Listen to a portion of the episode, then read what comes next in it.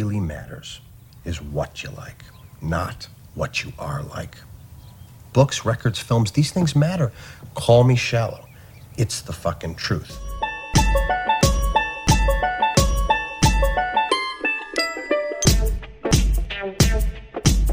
Oh shit. Here we go again. Hola a todos, bienvenidos la temporada número 4 de Santas Listas, este podcast de cine que desde 2017 hacemos con mucho cariño y que desde 2018 sale por Polenta Entretenimiento Sonoro, la mejor plataforma de podcast de todo el Uruguay. Mi nombre es Nicolás Tavares y un año más le doy la bienvenida a mis compañeros. Primero que nada al señor Marcos Emanuel Bremerman. ¿Qué tal, Nicolás? Eh, qué gusto que me hayan mencionado por mi primer nombre porque este año tomé la iniciativa de que me empezaran a llamar por mi nombre, Marcos. Así que ya lo saben, este, van a tener que empezar a llamarme de esa manera. Bueno, Así que bueno, muchas gracias. Bienvenido. Muy contento estar por acá. Un placer como siempre, Marquitos. Y bueno, y en la otra parte de este podcast, el impulsor principal de todo esto, diría yo, fue el primero que dijo, hagamos un podcast, el señor Pablo Valentín Estarico. Qué lindo el, el reconocimiento a la vieja guardia. O sea, casi como si anunciara el retiro también, ¿no? Sí, sí, sí, te estás retirando. Eh, gracias, Nicolás. Gracias, Marcos Emanuel. Bienvenidos a, a todos los que nunca nos escucharon, si es la primera vez. Eh, esperemos que la pasen bien, que aprendan, que, Que no se- sea la única vez. que no sea la única vez, que vuelvan, que se emocionen. Esperamos muchas cosas de ustedes, así como ustedes nosotros. Y a los que ya nos conocen y nos vuelven a escuchar, también bienvenidos. Un gusto eh, que estén ahí de nuevo. Teníamos pila de ganas de volver. Estuvimos ahí con los Oscar, como siempre. Siempre estamos como en ese en esa pausa. Pero ahora sí, arranca la. Eh, ah, si seré viejo, la locomotora de Santas Listas y no para, ¿verdad? O sea, Exactamente. Sí, teníamos muchas ganas de volver al punto que este año volvimos antes Es cierto. de tal manija que es teníamos. cierto. Bastante antes, además. Sí, sí, con- casi un mes antes de, Arrancamos de lo tipo... habitual. Sí, fines de marzo, abril. Sí. No, ahora Nico que dijiste lo que mencionaste los orígenes de este podcast. El otro día me- no les comenté, pero me puse muy triste porque recordé la finada máquina de café del medio en el que trabajamos, donde nació este podcast, que ya no existe más. Y, Y que no, no hay un espacio no- así. No, no- existe más eso que nucleó. O sea, podemos, nos podemos eh, apuntar que era, mm, eh, digamos, no el café general que está en la cocina del- de la oficina, Claro. sino uno como apartado. Sí, está sí, como, sí. en la como en la recepción. como en la antesala, Claro. claro, que te dejaba cierta independencia. Sí, y no existe. Hace un tiempo no existe más. El otro día reparé y dije, "Mm, Sí. qué tiempos aquellos. Pero bueno, acá estamos. Esto Cuarto sigue, año. no así la máquina de café, pero este podcast sigue en su cuarto año exactamente como dice Emma. Y bueno, en este primer episodio de la temporada en el que vamos a hablar, eh, es un poco irónico que en un comienzo estemos hablando del final, pero bueno, vamos a hablar de la apocalipsis, el fin del mundo, según cómo lo ha retratado el cine eh, y los distintos métodos en los que el cine ha retratado ese fin del mundo. Me pregunto por, por qué este, este, esta temática pesimista, tal vez. Creo que viene un poco de, de, bueno, de esa cuestión. E- El mundo siempre está como en esa sensación Mm. Sí. de se va a acabar el Sí. mundo. el eh, valga la redundancia. está por, por llegar a las 12. De Sí. hecho, creo que nunca estuvimos tan cerca Sí, de las 12 como exactamente. en este momento. Es- nos referimos, por si no lo conocen, a un. ¿Qué sería? Como una especie de, de movimiento científico, sociológico, Sí, como una institución científica, Ahí es una está. cosa ahí. que se conoce como el Doomsday Clock o el reloj del apocalipsis, en donde indica un reloj, este, obviamente tradicional, donde indica que cuando las agujas de ese reloj llegan a las 12, se. El acabose. Sí, claro, estamos, estaríamos muy cerca de como un gran cataclismo Exactamente. Que bueno, quizá lo. y ahora lo estamos ahí, estamos, estamos ahí ahí. cerquita. Estamos a menos de dos minutos. eh, quizás, bueno, el reloj lo, lo tengan por, por Watchmen, que, que utiliza un poco ese reloj como, como parte de su historia. Eh, pero bueno, el reloj es del mundo real porque es Mm. un reloj que, que existe, está más cerca que nunca de la medianoche, sobre todo por la cuestión del cambio climático. Sí, el tema nuclear creo El que tema- me, me parece que es una cosa que más lo mueve. Exactamente. Y bueno, y un poco en esta cuestión de la cercanía al fin del mundo y un poco esa paranoia que se va generando, por ejemplo, en estos días con, con la cuestión del coronavirus y, y esas cuestiones, eh, dijimos, bueno, ¿por qué no le damos el giro cinematográfico y hablamos de- del fin del mundo desde ese lado? Un pequeño apunte, por si, de nuevo, por si es la primera vez que nos escuchan, eh, nuestro nombre, Santas Listas, refiere justamente a la, di- llamémosle la dinámica más popular entre los episodios eh, que hemos hecho, que consiste en básicamente hacer una lista, un ranking eh, temático sobre, sobre diferentes objetos de estudio que hemos elegido en el cine, donde cada uno hace como una lista, después la combinamos. Pero bueno, también hemos, hemos probado otros formatos. El de hoy es una lista compartida, en donde cada uno de nosotros va a traer dos películas y vamos a armar esta, esta selección. Es una lista sin ranking. Ruleta Exacto. le llamamos en, Sí, algunos, sí, en sí. algunos casos. Pero no deja de ser una lista, ¿verdad? Porque Sí. básicamente vamos a hablar de, por lo pronto, seis películas. eh, Seleccionadas de alguna manera. Sí, siempre se cuela algún título más, alguna referencia, pero van a ser seis, dos, dos y dos, eh, que vamos a, a recomendarles a ustedes. No sé si recomendarles, Ah. pero que vamos a, vamos A a, hablar. presentar, Sí, vamos vamos a- a presentar, ahí está. Em, ¿Algo más? Sí, que ya se van a dar cuenta, pero cada una de estas películas eh, representa una categoría de fin de del fin del Mm. mundo, de apocalipsis. Diferentes formas de Diferentes formas de morir. Mil, Mm. eh, Seis formas, de- en vez del programa de ISAT, eh, creo que ISAT o Space, eh, mil maneras de morir. Acá, Creo que no es ninguna de esas señales, pero... ¿Eh? No.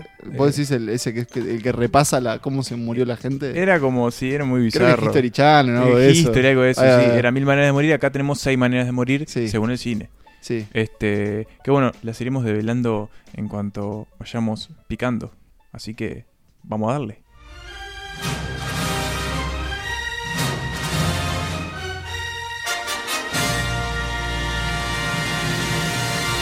Bueno, te toca empezar, Emma. Marcos. Eh, sí, te- por lo menos vamos a probar este capítulo, Marcos. Y después vamos a ver cómo me siento, si me siento cómodo o no. Pero bueno. Puede ser como tu alter ego también. Sí, como también. En algún momento ser Marcos. y Sí, capaz Marcos no dice tantos spoilers. Claro. eh, pero bueno. Eh, bueno, me tocó virus. A mí me tocó pandemias, eh, cómo ha retratado el cine de las pandemias, o al menos una de esas películas. Eh, me pasó lo siguiente, hay muchas, en el cine muchas veces las pandemias o los virus están relacionados con las películas de zombies. Eh, sí. Si tuviese que elegir un virus, y elegiría el- un virus que zombifique a la población, porque me parece el más divertido, el más terrorífico, y también el más desesperante, ¿no? Yo qué sé, es una especie de apocalipsis en el que nos comemos entre todos, es bastante truculento. Pero tampoco me parecía tan fin del mundesco y más bien del palo de las películas de terror, entonces busqué por otro lado. Se me ocurrió traer ceguera, porque me parece uno de los virus más aterradores eh, Mm. también que puede dar, ¿no? La película de Fernando Meireles. Quedarse Filmada gran ciego, parte en Uruguay. filmada en Uruguay, esta ceguera blanca que deja ciego a un montón de personas en el alrededor del mundo por, un- por una cuestión virósica. Eh, se me ocurrió también traerla. Lo cierto es que terminé yendo por otro lado. eh, y por un lado, quizás arrancamos con la peor película de esta selección. Y Ah. estamos quizás hablando de una de las peores películas que ha llegado a este podcast. Ah, Eh, porque vamos a hablar de The Happening, una Uh. película del 2008 del señor M. Night Shyamalan, protagonizada por Mark Wahlberg y Zoe Deschanel, que para mí, aunque la película es eh, muy mala, tiene un gran virus y muy desesperante. Para el que no la haya visto, eh, en esta película la gente de un día para el otro, sin saber por qué, se empieza a suicidar y de maneras muy violentas. Es como que las personas pierden como la capacidad de preservación y les dan como arranques de locura y por ejemplo se empiezan a dar la cabeza contra las paredes hasta que le vuelan los sesos. Entre otras maneras creativas de eh, terminar con la vida de cada uno.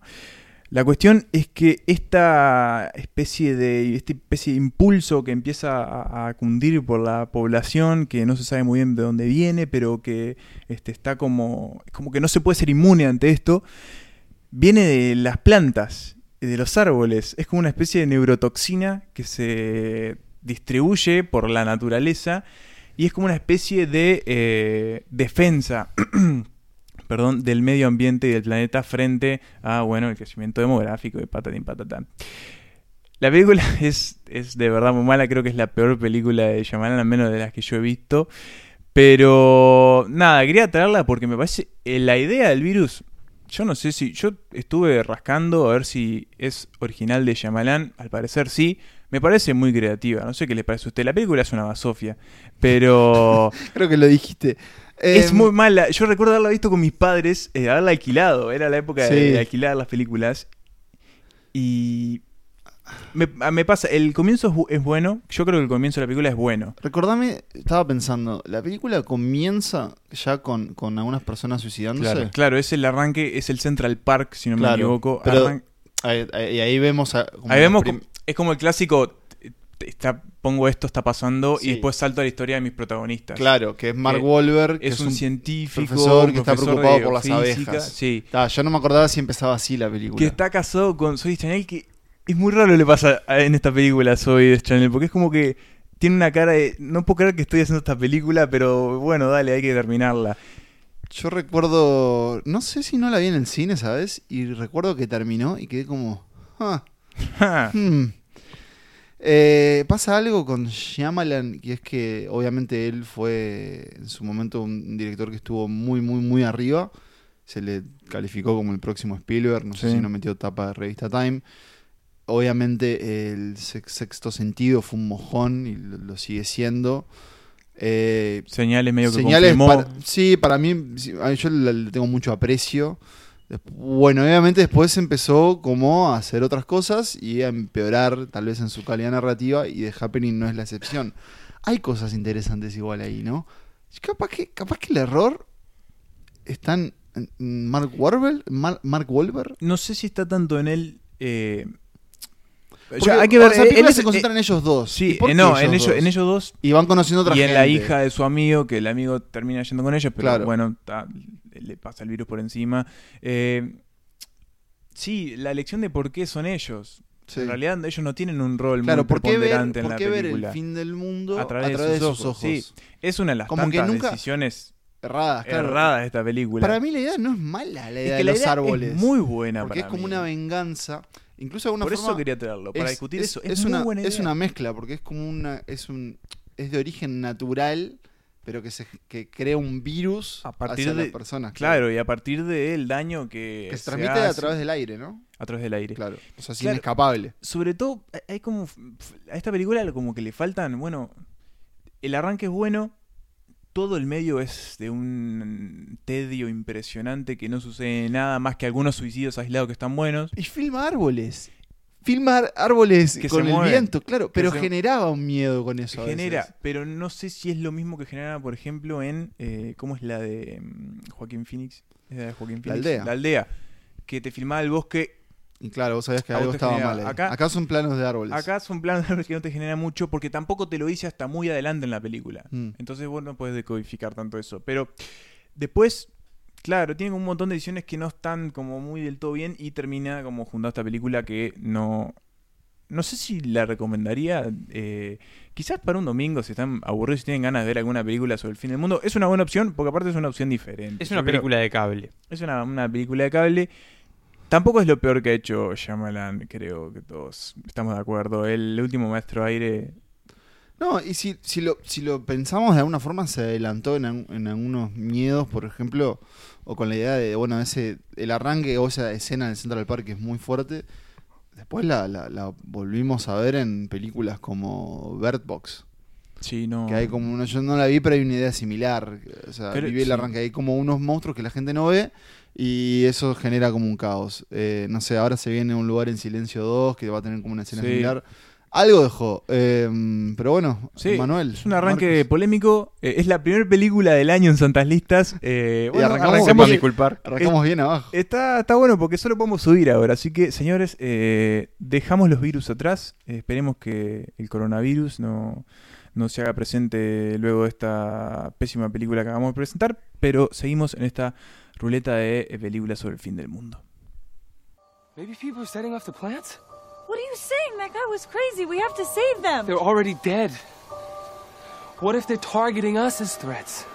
I mean, this part of the field may not have been set off. Something in this field could be releasing the chemical into the air when there's too many of us together. Let's just stay ahead of the wind.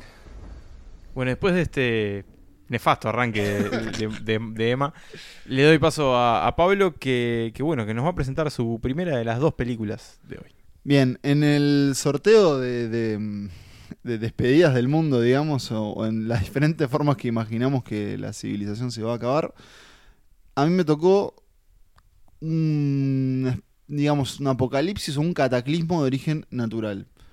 Emma un poco rozó ahí, se metió con los árboles. ¿Mm?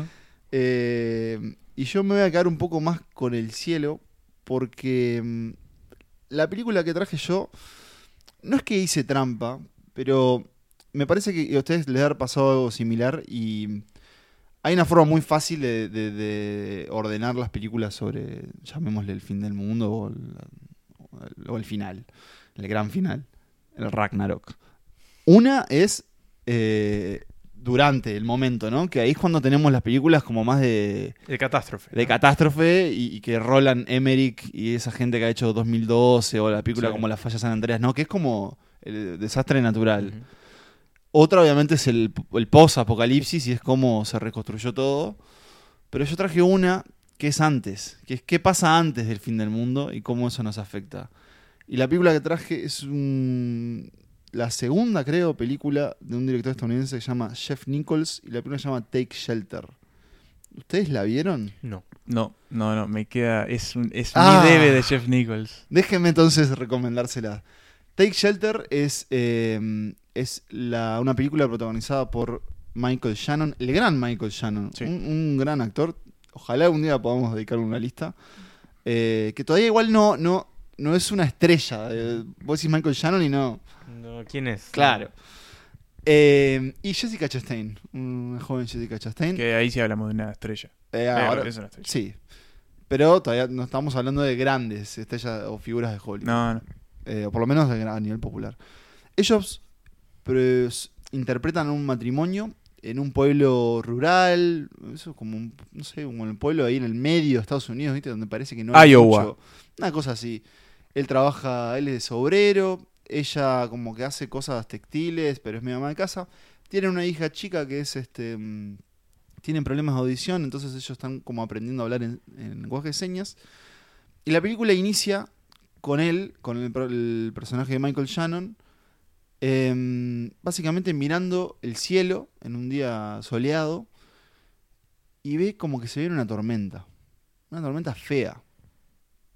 Y no entiende bien, porque en realidad el clima parece hermoso. Y no le da bola. A medida que pasa la película, él empieza a tener visiones, porque entiende que no es real, de una gran tormenta que se viene.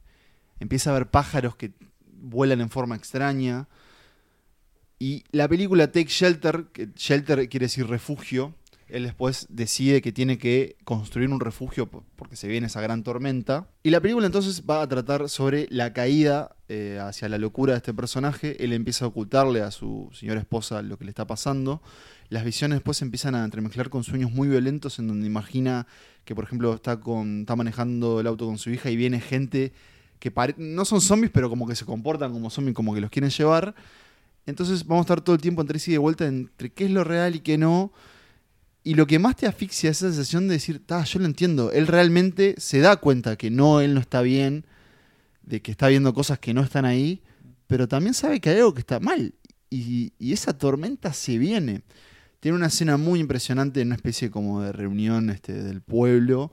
No se las voy a adelantar, pero les diría que es una gran introducción al cine de, de Jeff Nichols, que es como una- un director que está como volando siempre ahí medio bajo. Está como a punto de explotar siempre. Nunca ¿no? tuvo así como, como grandes nominaciones ni mucho de eso. Creo que Que está entiendo como, que es medio respetado, se mantiene medio independiente en algunas está como cosas. cómodo en ese rol de Sí. hago mis Y películas. director, independientes, escritor. eh, y también es un- una gran introducción al, al cine de- o, o a los papeles de Michael Shannon, que es un tipo que transmite mucho miedo en, en su Es- cara. es Es, como capaz muy de, intimidante. Sí, Pero- capaz de transmitir mucha también. amenaza. Mm. Pero acá es donde está como más frágil. Eh, y en realidad me parece que es como un gran reflejo de esa ansiedad que vivimos todo el tiempo. Y es como decir, bueno, yo qué sé, capaz que se va, capaz que va a estar todo mal de verdad, que va a estar todo mal en serio. Y cómo él trata de, de aprender a, a lidiar con ello. Y obviamente cómo eso afecta a su vida laboral y personal. Es una peli de dos horas relativamente pequeña, pero que cuando termina sentís, que- sentís que viste, viste algo como humanamente muy grande. Me- por lo que decís, me has acordado un poco a. Bueno, en la, en la Biblia está como muy escueto todo, pero me hace acordar al Noé de Aronofsky, por bueno, ejemplo. También era como exacto. un loco que iba contra. con- tenía como esa misión y, Y la tormenta. sabía que se venía. viene la tormenta, Sí. ser diluvio, claro. De Puede hecho, ser tiene capaz- una visión de una lluvia como espesa. Eh, pero esa referencia yo, alguien vi que alguien en la interweb también comentó algo parecido. En Reddit. En- puede ser. y es así, es verdad, hay como algo bíblico y esa idea de, de- y del loco incomprendido Sí, también, sí. ¿no? Y bueno, uno nunca sabe. eh, vi- vi- Vieron que siempre está la imagen esa del tipo en el medio de Nueva York con el cartel que dice Sí, The End The is is- Nigh. Así que este, bueno, Take Shelter es mi, mi película apocalípticamente pequeña, rural y humana, pero mi recomendación para este cine sobre el fin del mundo.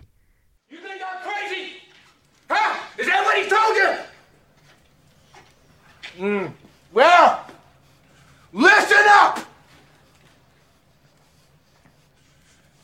There is a storm coming! Like nothing you have ever seen! And not a one of you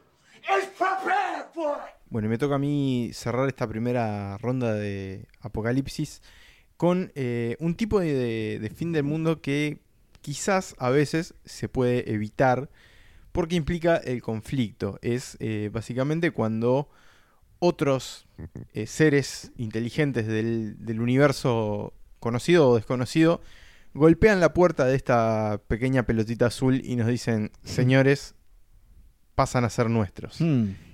Y a veces, bueno, la gente que vive en esta pequeña pelotita azul dice esta.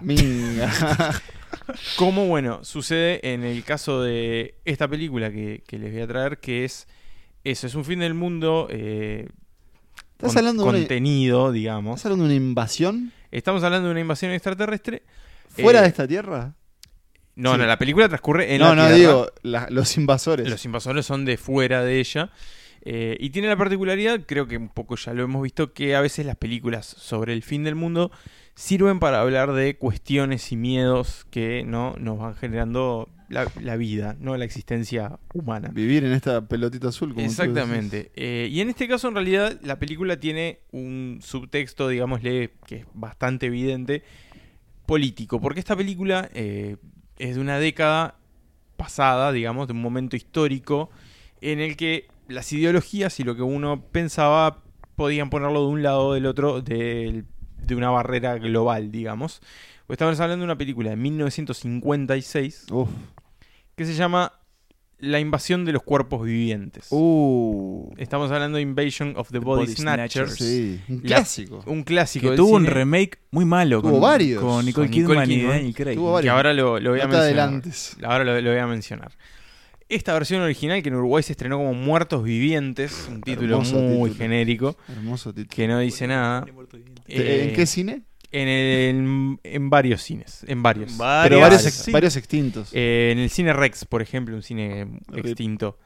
Eh, pero bueno, estamos hablando de esta película dirigida por Don Siegel, eh, que, que bueno, que justamente, como les decía, es, es 1956, Guerra Fría ya instalada. Y esta película, digamos que vendría a tener estos extraterrestres, los extraterrestres comunistas, digamos, le vendría a ser una, una cosa así. Perdón, me decía 56. 56. O sea, el hombre está a un- casi una década de llegar a la luna. Exactamente. O sea, el misterio del espacio todavía Era un misterio. y un miedo. Era más misterioso que ahora. Claro. Exactamente. Esta película tiene como protagonista a un, a un doctor, ¿no? Un, un médico de un pequeño pueblo californiano, eh, que bueno, que un día em- empieza a recibir como consultas de, de varias personas que le empiezan a decir, mi pariente, o sea, en cada caso es un pariente distinto, no, no es él mismo, no está actuando de la misma forma que siempre. Para mí lo reemplazaron. Hmm. Los comunistas. Este, y bueno, en cuestión que este doctor entonces empieza a investigar, empieza a, consultar con, con la gente, empieza a ver a estos, a estos parientes que supuestamente están como raros y no les encuentra nada raro. En realidad les dice a, lo- a los que lo consultaron, mira, creo que hay una cuestión como de histeria colectiva, esto se está como contagiando, esta, esta persecución, digamos, no, no, acá no hay nada, no hay nada extraño, ¿no? Y- pero bueno, empieza a pasar, empieza a pasar, empieza a pasar, él empieza a consultar con otros colegas, todos le dicen, mirá, no, no encontramos nada raro. No, Hasta Jorge que está perfecto, digo. No, viene a laburar, digo, no, no. Hace todo, hace todo lo Sí, más sí, bien. sí.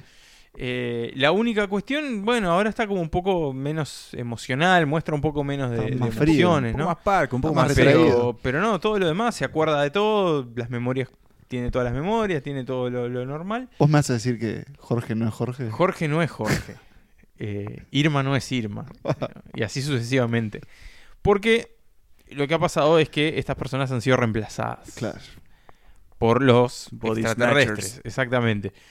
Que, eh, bueno, tienen una especie de invasión de la Tierra, pero no vienen con armas y, y- y explosiones, sino que vienen con In- infiltración. Eso, con la infiltración de a poco. Exactamente. Como un virus, de una como forma, un virus de alguna forma y con la intención de generar un mundo ideal, entre se- según ellos, en el que eh, todos sean iguales y Mm. la personalidad no sea una influencia y no genere divisiones y problemas, ¿no? Que bueno, ahí empezamos a ver un poco como, O sea, hay como, esta cuestión un ideal- alegórica, Un ideal utópico de parte de los alienígenas. Claro. Pero los buenos capitalistas saben que en realidad Esto el no puede ser. individualismo Esto es no puede ser. la mejor forma de llevar adelante este planeta. Eh, ¿Y cómo, cómo, cómo se desenvuelve la película? O sea, sin revelarlo, obviamente, pero ¿cómo se desenvuelve una vez que nos enteramos que efectivamente están aquí?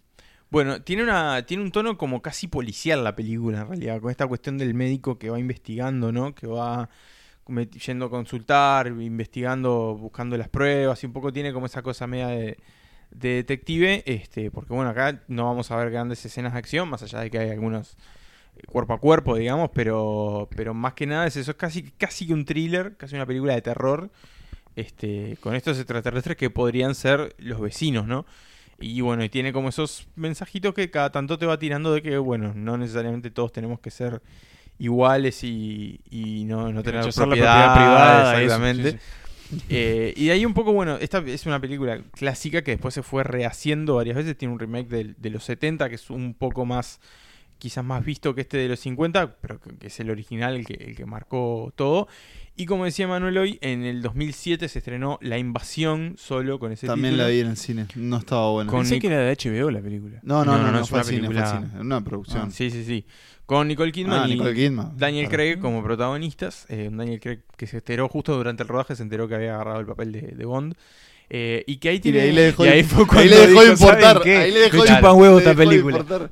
Tengo, que, Este, tengo que actuar estoico. y que tiene y que tiene la particularidad de esa versión de 2007 por ejemplo recuerdo un momento en el que Hugo Chávez va a la Casa Blanca porque bueno tanto Bush como él son en realidad son dobles Ah. y los marcianos están generando como paz mundial en realidad Están en la buena. este y Entonces, bueno ¿por qué detenerlos? porque lo, y bueno porque en Ah, realidad ¿y qué? Perdón. no son nosotros ¿Qué hacen con nosotros? ¿Pero Hugo Chávez Hugo Chávez o es no, el actor bueno, del patrón una del mal especie de- también? es como una especie de montaje en realidad pero bueno es como eso ¿Qué, como qué hacen de- con, los, con los cuerpos? eh, bueno no, no se precisa en realidad se- se- Se los te matan descarta. pero no, Ah. no se sabe qué, qué pasa Ah, una vez que fuiste invadido. es chau. como que te duplican digamos Claro. te generan como una especie de doble ¿Te entretuvo? Porque viste que, bueno, Sí. obviamente, los clásicos, A veces Mm. eso es otro ritmo también, pero, pero no, la verdad que blanco y negro, estamos hablando. blanco y negro eh, es una película corta, de 80 minutos, eh, pero no, la verdad es que me, me entretuvo bastante. Es una, es una muy buena, es una muy buena película y también es como bueno interesante para ver cine de otro tiempo, ¿no? Mm, Qué justo, qué, qué, qué cosa eso, ¿no? Como uno tiene que sacarse y ponerse el chip de, de acuerdo a lo que a lo que vaya a ver. A mí me pasa, o sea, si tengo, voy a ver una película de los 60, Sí. tenés que como a- Y, sa- y Sentarte sabés que no van a ser los. te sentás de otra manera a verla. Sí, son los ritmos narrativos que sabes que no son a los que estás acostumbrado día a Claro. día, pero también hay mil formas de contar, ¿no? Sí. Eh, Nico, y lo que me transmite igual esta, esta premisa es paranoia pura también, ¿no? Sí, en ¿Quién realidad. no te dice que tus compañeros de podcast No son tus compañeros de podcast? Claro. Exacto. Sí, sí, sí. Así que bueno. Ah, sí, sí. Ah, sí, sí, sí. Ah, sí, sí. Eh, después de este pequeño momento de tensión, de mientras yo me estaba replanteando todo lo que ha sucedido hasta ahora, cerramos esta primera ronda. Vuelve a tocarle a Emanuel. Now you and the girls get in your car and make a run for it. First town you get to, yell for help. What about you? In a little while that phone is going to ring. If there's nobody here to answer it, they'll know we've gone and block the roads out of town. I'll stall them until you're out of reach. Well, then what are you going to do? Try and find out what's in back of this. I'm staying. No. Mars, don't ask me to leave you. Bueno, muy bien, hemos llegado al meridiano de este, de este repaso apocalíptico. Debo decir que estoy, estoy muy conforme hasta ahora, ¿no? Una porquería, una independiente, un clásico. clásico viene bien, viene bien. Igual voy a hacer un, un medio tiempo y les quiero preguntar, porque hace poco, más o menos, poco, quizás un poco más, tuvimos un casi fin del mundo y donde la paranoia casi este, cundió al punto que hubo gente que construyó búnkers para zafar de ese fin del mundo. Y fue en el 2012, el 21 de diciembre de 2012. Entonces yo quería preguntarles, porque a mí, por ejemplo, me preocupó mucho el 21 de diciembre de 2012. Yo de verdad estuve nervioso el 20 de diciembre de Wow. 2012. Eh, al punto de que eh, no es que me creyera que iba a venir el fin del mundo según los mayas, pero tenía como algo ahí Había algo en dentro el que me estómago. decía, era como un poco Michael Shannon en Take Shelter. Había una cosita de, ¿y si pasa? ¿Qué, cómo, ¿Cómo vivieron esos días ustedes? ¿No? ¿Todo tranqui o...? Ya, yo, yo tenía 22 años, era un poco más. menos ingenuo, tal vez. Yo tenía tipo 15. Estabas ahí. Eh, 16. no, yo lo- la verdad me pareció una pavada. Te- tal vez te diría así, en términos de porcentaje, 98% de mí decía, qué bolazo. 2% No, decía, bueno, no sé, ¿y si ve que los mayas alguna cosa, alguna cosa sabía el sus calendarios eran muy buenos. Eh, pero no, no, no, no recuerdo, no recuerdo vivir con miedo. Mi, mi mayor miedo, la verdad, y en un momento pensé en, en- en- ya que a mí me había tocado como en desastres naturales, en hablar de lo imposible. Mm. La película de mm, De, sí, de, ah, del español. Eh, Bayona. Bayona. Bayona, gracias. Ah, J.A. Bayona. Bayona, Bayona. próximo director de la serie de los Anillos. Eh, uno de mis mayores miedos es que venga un tsunami y arrase con nosotros, porque de eso no hay forma, no hay con qué escaparle. Y como que más en Montevideo, pero en 2012 creo que Mm. ¿Y Nico? la pasé bien. No, lo mismo que Pablo, era como el 98%, era como, no, acá no va a pasar nada.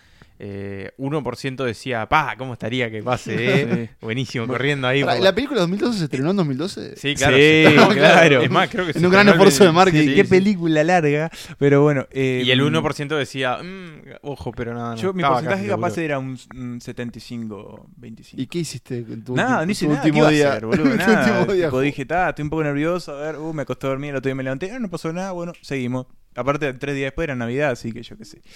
Pero. Y acá estamos. Y acá estamos. Tengo otra pregunta, pero va a ser para el final. Dale. Así que, bueno, seguimos ahora eh, con la segunda categoría que me tocó a mí.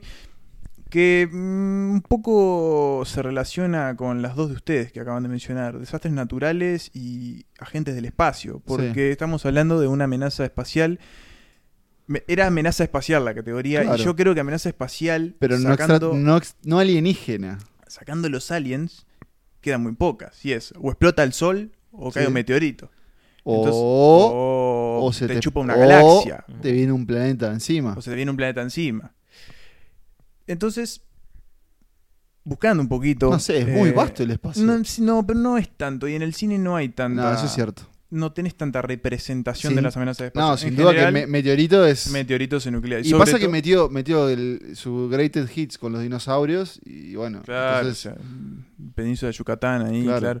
Este, pero bueno, entonces, claro, estaba como. Hablamos de meteoritos en el cine y tenemos eh, Armagedón, Impacto Profundo, como esas grandes películas de catástrofe. y ese pequeño fenómeno que se da cuando salen dos películas muy similares, y no sé si no en el mismo año o cosas así, o, o en muy cercano. Hay, su- Como, hay una como Volcano y Dante y- Speak. Eso, va, va. O amigos con beneficios y, Y amigos con y de- amigos con beneficios, derechos. va, Sí, sí. Este, entonces, bueno, la referencia es como inmediata. Pero en la mayoría de los casos donde hay meteoritos involucrados, en general, no siempre, eh, la ficción ha tendido a, mostrar a los héroes que nos salvan de esos meteoritos o que intentan y no pueden hacerlo. Eh, entonces yo hice como una especie de búsqueda a ver si había como alguna película que representara a la gente común, a la que se nos, se nos viene a nosotros, que se nos viene el meteorito y qué hacemos en esos últimos días que A, a los que no somos Bruce ¿Qué Willis. está pasando mientras Bruce Willis y Ben Affleck se van al, al espacio a romper el meteorito? Con Aerosmith en la Con radio de la Aerosmith nave. sonando. ¿Qué hace Liv Tyler mientras? En todo el- todo el- todo el- los minutos que no vemos de película. Ah, y de piensa ella. en nombres. Ah, según Michael, Ben Affleck. según Michael Bay. eh, traje una película que se llama eh, Buscando un amigo va al fin del mundo. ah. Con Steve Carell. Te pasó como a mí entonces. Sí. Como esa idea de, bueno, se viene.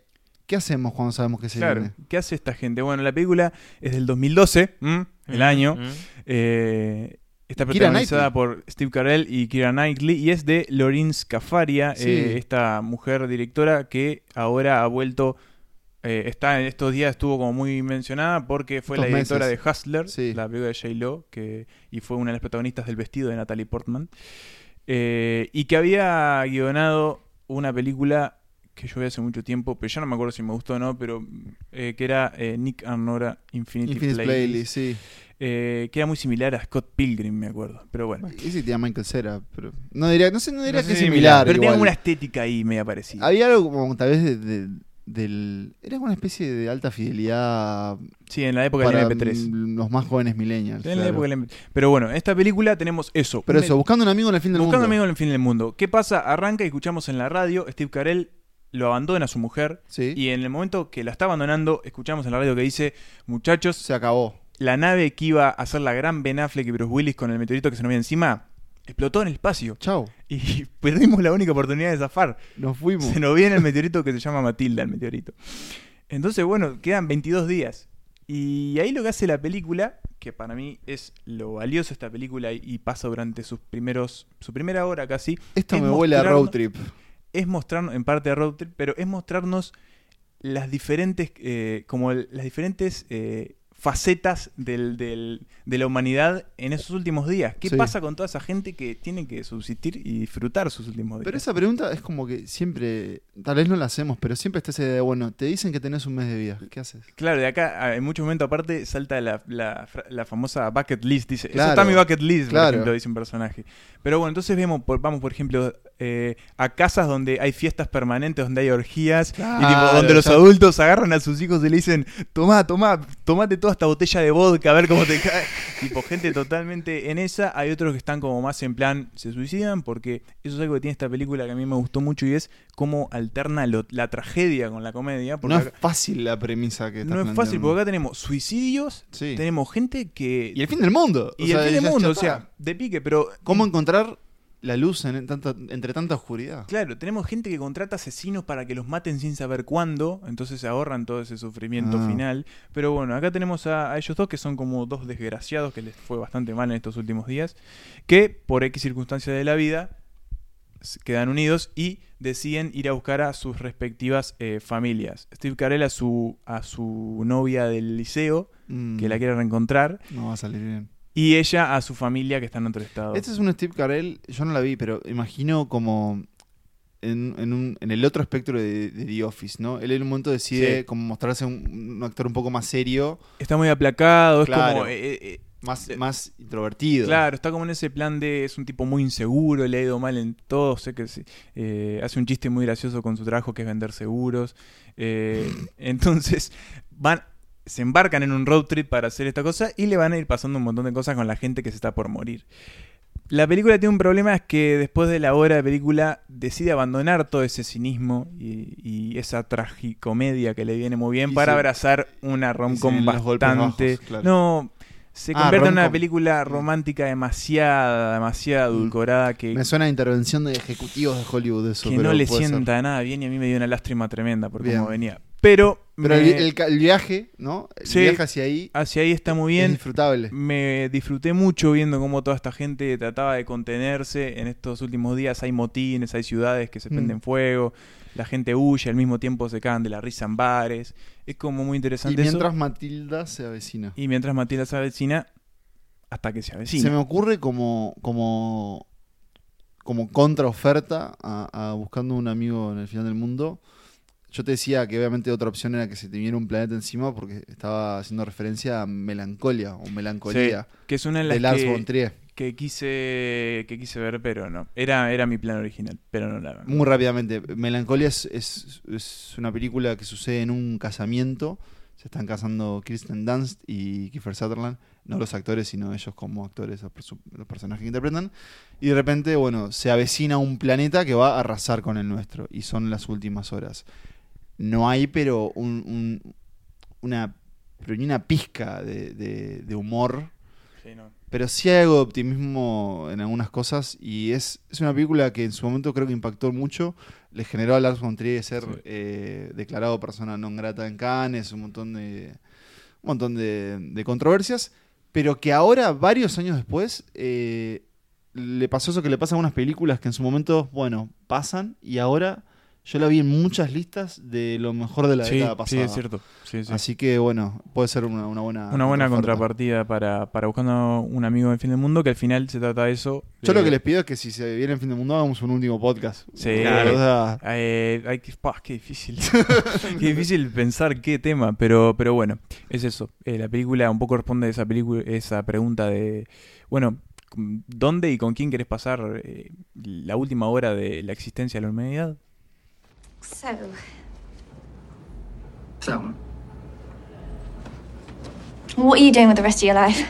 oh, um, little of this, little of that. Probably catching up on some me time. Find God. Maybe move around some chairs. Well, maybe I'll run into you at a support group or a, or an orgy or something. Yeah, that sounds nice. ¿Y qué pasa cuando se acabó todo, justamente? Esa es una, una de las preguntas que plantea mi película, porque mm, lo que va a pasar en este escenario es que ya hubo una catástrofe nuclear, específicamente hubo una ciudad arrasada, creo completamente, no queda muy claro. ¿Te tocó desastre nuclear? No, ¿Cuál es tu categoría? me tocó desastre tecnológico, Ah. una categoría un poco difícil Rara. rara, eh, pero ya vas a ver cómo, cómo la engancho. ¿Qué pasa? Justamente la película empieza con una ciudad, específicamente con Tokio, en 1988, y una singularidad se lleva todo. ¿Qué es una singularidad? Y esto, esto acá me metía adentro, hardcore, en el miedo a la tecnología, la tecnofobia. La singularidad es un fenómeno que se cree que la inteligencia artificial o la tecnología desarrollada por el humano va a avanzar en un punto, va a avanzar tan, tan, tan, tanto, tan alto, tan rápido y nos va, va a quedar tanto más desarrollada que, la nuestra, que nuestra inteligencia, la inteligencia humana, que eso va a generar un escenario muy difícil de pronosticar y sobre todo probablemente muy negativo para nosotros. Capaz que Skynet, ¿no? Eh, esa inteligencia de, de la saga de Terminator, es como el ejemplo de esta singularidad. ¿Qué pasa acá? Tokio es arrasada. Retomamos la historia años después, específicamente en el 2019, en una ciudad que se llama Neo Tokio. Porque estoy hablando de Akira, la película Me pongo de pie. japonesa Perdón, me, pongo de pie. del señor Kachihiro Otomo. Otomo, espero de estar diciendo bien. Tal Basada en tal vez lo estoy masacrando. gran manga. No sé lo bien, pero creo que sí. Es una película de 1988, de ahí que el futuro que imagina el señor es en el 2019. Como dijo Nicolás, ef- efectivamente esto está hecho en una historieta o en un manga, mejor dicho, japonés. Y es considerada una de, de las grandes películas animadas. Y bueno, yo me, me- me metí a rever Akira porque recordaba que había algo de una catástrofe nuclear. En realidad, si alguno vio alguna vez alguna ficha o algo, lo que se ve más es una gran moto roja. La película tiene como protagonistas a, un, a una banda, una gang de motociclistas. Y específicamente nos vamos a centrar en dos de ellos. Y me anoté el nombre nuevo porque no los quiero masacrar. Uno es Yotaro Kaneda y el otro es Tetsuo Shima. O conocidos como Kaneda y Tetsuo. O más conocidos por lo que era en la película como Kaneda y Tetsuo. Que es básicamente lo que se van a gritar en una hora de película. Eh, ¿Por qué el miedo a la, tecno- a la tecnología? Bueno, primero, obviamente, la bomba nuclear no la inventó nadie, la inventamos nosotros. O sea, no, se lo regaló. Ahí está la tecnología. Eh, me estoy un poco adelantando a lo- que va a hacer Nico. Pero bueno, a mí me interesó. Me interesó la, la premisa de Akira porque empieza con una catástrofe y te cuenta qué pasa después. Bueno, la civilización siguió, avanzó, nos reconstruimos, hicimos una ciudad entera de nuevo o algo así. Neo Tokio vive y lucha, pero está en el horno. En el horno, en plan Los Ángeles de Blade Runner, la primera. O sea, estamos hasta las manos de gente, hay basura por todos lados, conflicto, corrupción. Drogas. Todo mal, o sea, no nos salió nada bien en, en la reformulación. Pero, o sea, algo que siempre, siempre puede trascender todo horror es la amistad. Eso me parece que es uno de los mensajes de la película porque es como muy compleja, ¿no? Es una Sí. película Muy filosófica también. muy filosófica. Eh, la premisa es que Tetsuo es secuestrado por, por unos científicos y él es experimentado. Se, se adentra también como en la idea de la manipulación genética. Hay elementos de ciencia ficción, tenemos unos, eh, unos niños como con poderes, unos niños viejos. Sí. Eh, bueno, Akira es, es como el tercer protagonista de alguna forma. Eh, es maravillosa, es profunda, es pesada de alguna forma, es densa, es entretenida, igual tiene como grandes escenas de acción. Hay una idea de hacerla con actores de carne Hace y hueso. años. Estaba Taika Waititi como ahí metido. Eso Bueno, fue lo último que. que- Las últimas declaraciones en una entrevista dijo como que, bueno, no es el momento, eh, como que, bueno, él sigue vinculado a ese proyecto, pero que no- por ahora no tiene muy claro, Claro. cuándo pasaría. Es una película que hace muchos años está en la vuelta. Brad Pitt estuvo mezclado también ahí eh, como, como productor. protagonista y Ah, como protagonista. Yo no sé si funcionaría hacerlo. En un momento me acuerdo que habían dicho que lo iban a hacer como en Los Ángeles. Lo interesante justamente es ver esa cultura japonesa en ese futuro que imaginó este señor. Eh, sí, como novedad, sé que el año pasado se anunció que bueno, se venía una reedición de Akira como en 4K y una serie de continuación. Eh, igual tengo entendido que en realidad la película llega hasta un punto en el que el manga sigue. No lo leí. Claro, eso es algo que suele pasar mucho con las películas basadas en manga. Es que son muy largos. Los mangas son muy largos y avanzan muy lento, Eh, se exacto. publican muy lento, entonces se suele como asociar al fenómeno, digamos, bueno, un manga se está vendiendo muy bien, se hace la película con lo que hay hasta ese momento. Una, una de mis grandes eh, espinas personales es, es no, no poder nunca coleccionar. Hay unos tomos de Akira muy grandes que están en Uruguay. El tema es que el número uno nunca está. Siempre está el 2, el 3 y el 4. Entonces es muy difícil eh, arrancar. Lo que me interesaba para traerlo a esta propuesta del fin del mundo justamente es que en realidad a veces capaz que la respuesta de que una vez que se terminó todo y sin dejando de lado el escenario posapocalíptico donde no quedó nada y Tipo estamos todos La carretera. Sí, o tipo, esa película no sé por qué la tengo siempre y nunca la vi, que se llama The Book of Eli. Sí, Una la- cosa no, que no, hizo de ese Washington. Washington. No, pero ahora no la veas. Está. Eh, pero bueno, esa cosa como ese filtro gris y, y todo contaminado, no. O ma- Acá, marrón, medio marrón. medio filtro, marronesco, ¿no? sí. Acá la ciudad se reconstruyó, pero nosotros como humanos volvimos a caer en lo de siempre. Y ni que hablar que justamente, bueno, mi tema era la, como la tecnología.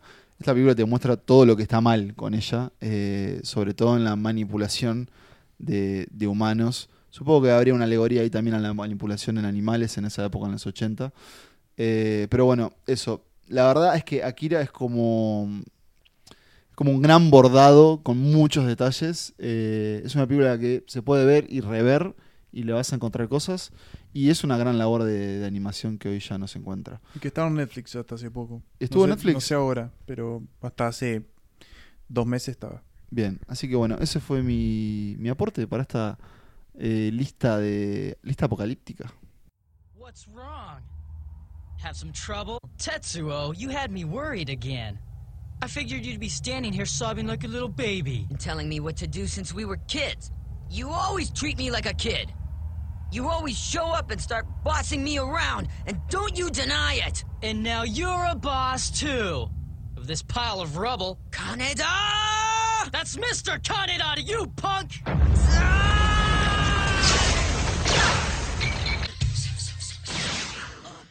Bien, y me corresponde cerrar esta, esta ronda con otra película animada. Es otra película la que. Bien, qué- qué coincidencia. Sí, que, que elegí para, para hablar de catástrofes nucleares, del fin del mundo provocado por la bomba atómica. Este, y estoy hablando de una película inglesa, una película de 1986, Guerra Fría, ya en la etapa más final, pero también una de sus etapas más calientes, que se llama eh, When the Wind Blows, cuando sopla el viento. Es una película que... Desconozco. Desconozco. Es una película, como les decía, animada, que tiene, atención a esta alineación de banda sonora, Ah. tiene una canción hecha por David Bowie. Sí, lo conozco. Eh, Desconozco. tiene canciones de, de Genesis, por ejemplo, con Peter Gabriel. Y el, el encargado de, de la orquesta, digamos, de, de la banda sonora original es el señor Roger Waters. Vos, iba- es que te iba a decir. Un Dream Team Un británico. Dream Team Roger. Waters, te iba a decir. Pero no solo eh, está la música, digamos, al, al frente, más allá de que tiene una, una- una hermosa, un hermoso conjunto de melodías, sino que su historia también es muy conmovedora y muy tierna y a la vez muy devastadora.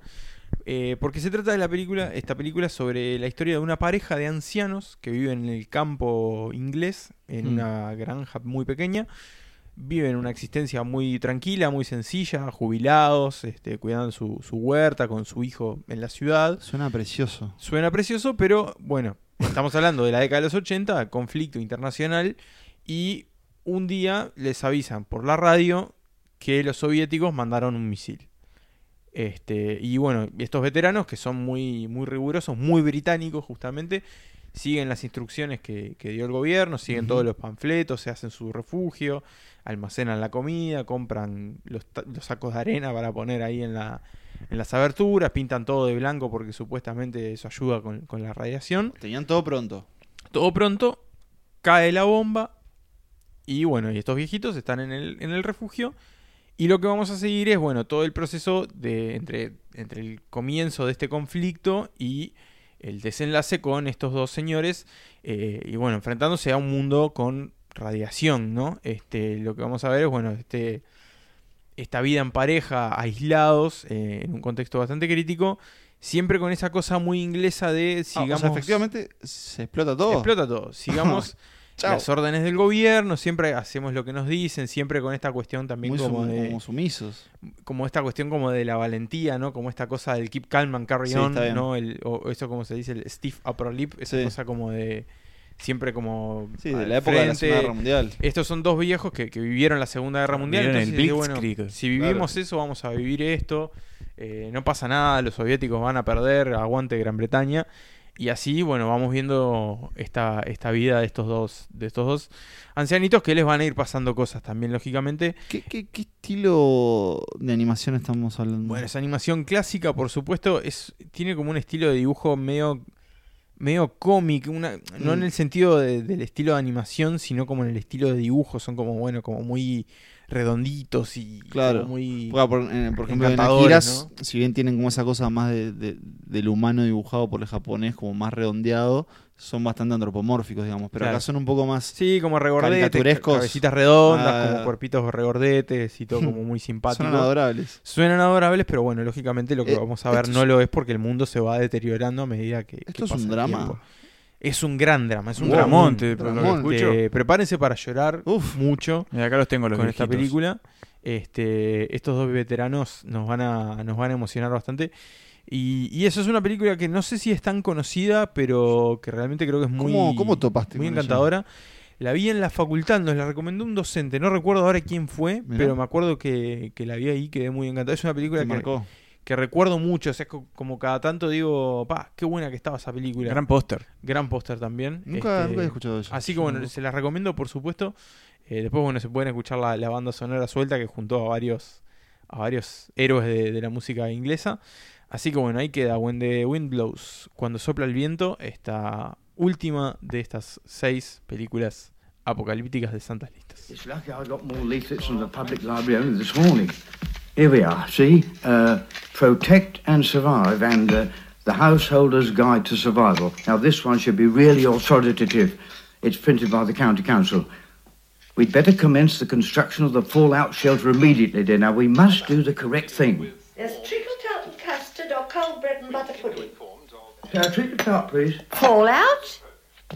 I thought they did that in the army. No, dear, it's fall in in the army. Fall in. Bueno, llega el final, es momento de repasar, de presentarles finalmente la lista de este episodio. Empezamos con The Virus. Happening, el fin de los tiempos para el, el virus.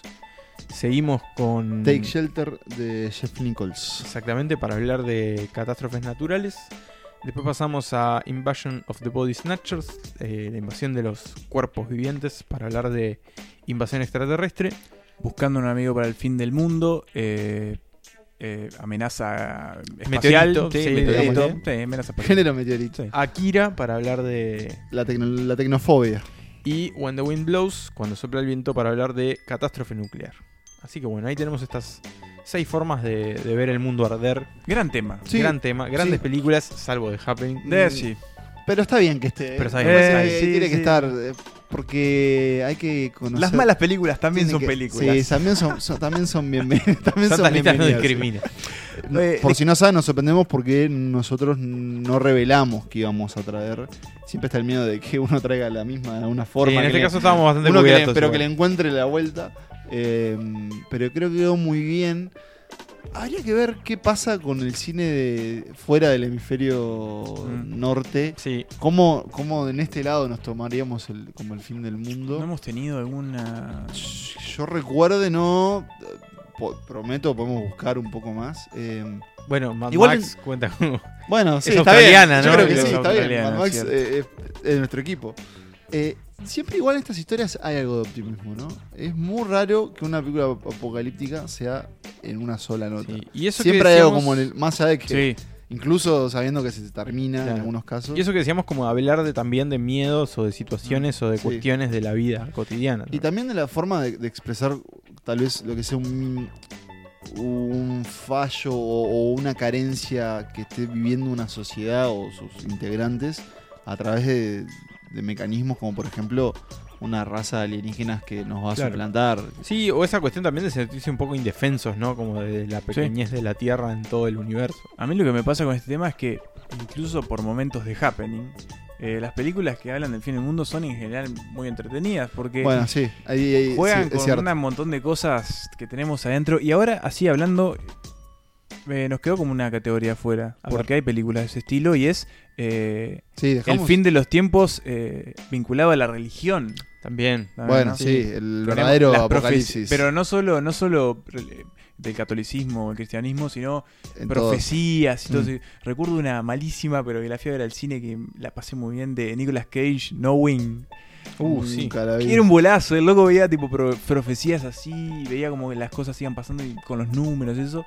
Y se hacía mierda el mundo. eh, Sin duda Nicolas Cage iba a meter una película apocalíptica. O sea, Sí. creo que tiene todos los géneros. Le debemos una lista a Nicolás. Sí, Sí, sí, es- sí. Sale, sale. ¿Sale esta temporada? ¿puede Sí, ser? temporada. Sale. sí, sí. Uf, ahí sí hay que ponerse. Y les quería hacer una pregunta. ¿Ustedes quieren ver el fin del mundo? No, yo creo que no. No, no, no me No, no. Mm. Seguro que no. Este. Yo solo. Yo creo. Yo Mm, Me cre- dejás helado. Si el fi- Prefiero- a ver, preferiría que no. Yo un fin del mundo por un virus. Digo, No. no, no, me joda. O sea, ¿Vos, si- qué- ¿Vos querés meteorito? Yo, yo sí. A ver, yo tengo 60 años, 50 años. Y me dicen Se que viene- va a caer un meteorito que va a Sí. hacer mierda todo. A mí me cuesta entender las personas que se suicidan por el fin del mundo. Porque te suicidas porque se viene el meteorito. Flaco, en una semana vas a tener flor de espectáculo que te va a matar. Entonces, bien. quédate. eh, Buscá el Bueno. mejor lugar, de, eh, buscá la mejor azotea de tu ciudad. Elegí tu es trago como las llamadas. elegí tu trago preferido. Claro, sentate ahí y, y, ta, chao. y si te vas a morir igual. Y me- yo, debe ser muy impresionante eh, eh, que la explosión del mundo, imaginen ¿Sabes eso, qué? cayó un meteorito. ¿Sabes qué? Me convenciste. Me, me- me- A ver, yo no sé una- si- Me dejas una sillita al lado. Yo no sé si, si me gustaría ser testigo del fin del mundo, pero creo que de, en caso de que pase sería muy espectacular. Sí, eh, No así por un Si me virus. das a elegir, te preferiría un meteorito antes que una bomba nuclear. Porque un meteorito es bueno, está. Pasó. No pudimos hacer nada, da. Una bomba nuclear Sí. es tipo la puta que los parió. Claro, todo. hijo Sí, de todo por culpa nuestra. Claro, no, no, este- sí, bomba nuclear no, no está bueno. Pero no. Bueno, los dejamos con este mensaje de positivismo y felicidad. No, de aquí en más, toda esta temporada. Si así arrancamos.